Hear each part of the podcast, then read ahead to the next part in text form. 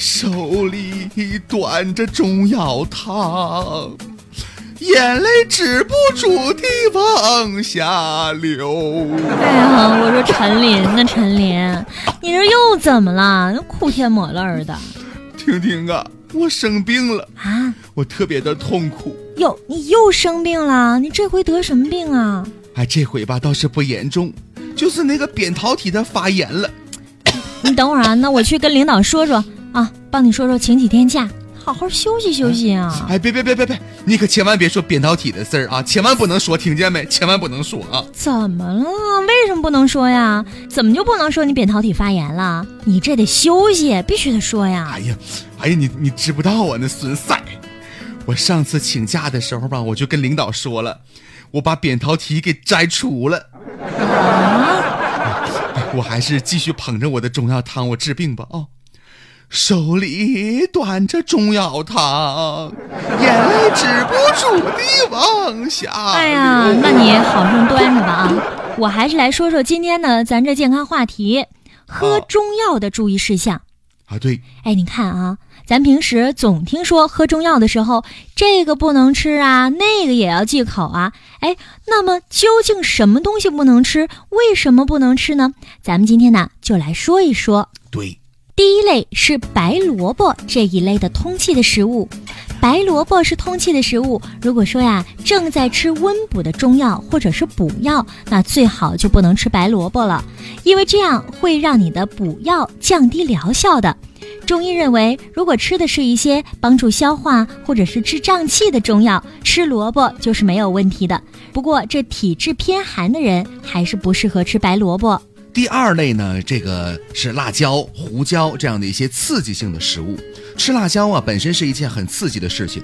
在喝中药的时候呢，其实呢，应该吃的尽量的清淡一些，少盐少辣椒。同时呢，也要避免吃胡椒、咖喱、烟酒或者呢芥末一样的这样的一些刺激性的食物。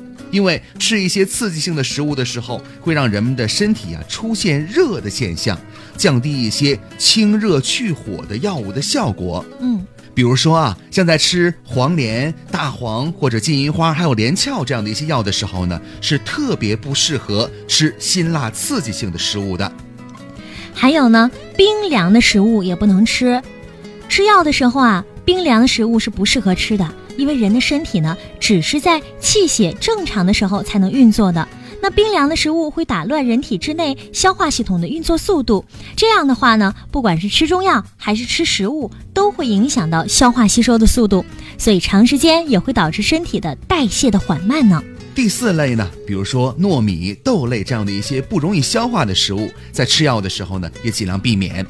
在吃健脾胃的中药的时候，最好不要吃一些难以消化的食物，比如说刚才咱们说到的糯米啊、豆类这样的一些东西，因为这会加重胃肠的负担，让你喝的中药效果没有那么好了。还有芒果呀，有可能会导致过敏，所以呢，容易过敏的食物最好不要在这个时候吃。芒果当中含有不少的营养，但是过敏的人呢，或者是在吃药治疗皮肤疾病的这些人呢，最好都不要吃芒果，因为芒果是发物，容易让气喘、皮肤病或者是过敏的人旧病复发的。同时呢，还应该尽量的避免像荔枝啊、花生啊，还有海产品这类食物。另外呢，很多人吃中药呢，都是在饭前喝，喝完之后呢，直接吃菜。这个时候啊，如果吃了以上的五类食物，不仅呢会影响药效，而且呢，多少会影响到身体的健康呢。咱说过了药汤，咱再来说一说，如果是颗粒的这口服药，有人呢吃这些药的时候，会选择随便什么饮料就喝下去了，比如说牛奶呀、什么茶呀、水呀这些东西。只要能把药物送服，哎就行，也不在乎这饮料的种类啊、数量啊。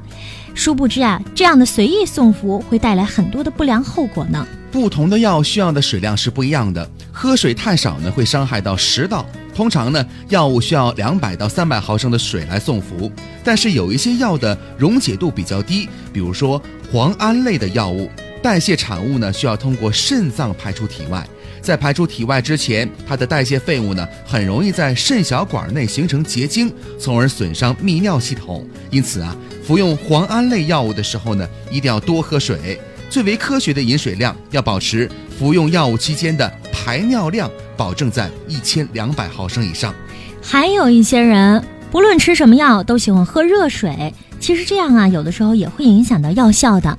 最容易被热水破坏的就是活的菌苗或者是活疫苗这样一类的药物，比如说很多人都用过的这个脊髓灰质炎的糖丸儿，哎。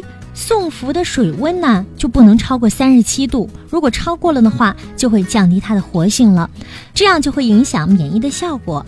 还有维生素类的药，吃的时候呢也不能用太热的水，尤其是维生素 A、维生素 C、维生素 E，因为它们都特别的不稳定，遇热之后很容易发生氧化，从而降低药效。